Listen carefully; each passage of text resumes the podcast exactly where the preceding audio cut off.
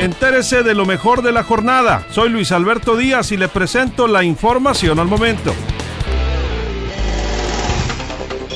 Al menos una decena de detenidos con armas y vehículos asegurados dejó el operativo atrás del Congreso del Estado. Este operativo que encabezaron diversas autoridades locales y federales esta mañana en Culiacán. Es lamentable que el recurso del Fortasec se haya reducido. En Sinaloa lamentan abogados, abogados en Mazatlán. Hasta el fin de septiembre podrían mantenerse cerradas las playas en el municipio de Guasave. Así se planteará, planteará ante la pandemia en el Consejo Municipal de Salud la próxima semana, dijo el director de la dependencia.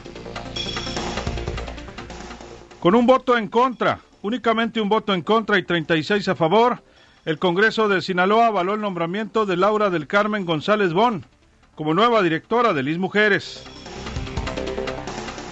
Usuarios de CFE, los mochis y sindicaturas de AOME, además de tener que lidiar con los altos costos, están batallando con constantes apagones. Piden la intervención de fondo de las autoridades.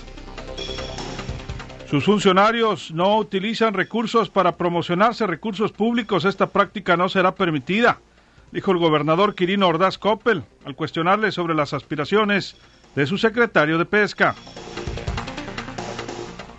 Quien aspire a una candidatura del PRI debe sumar, pidió Germán Escobar, líder agrícola y aspirante, por cierto, se, se destapó por la gubernatura.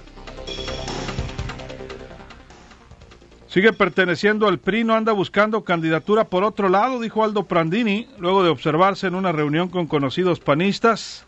Al respecto, también el exalcalde de Culiacán, Aarón Rivas, dijo que no se anda promoviendo para ninguna candidatura. Más información en línea directa portal.com.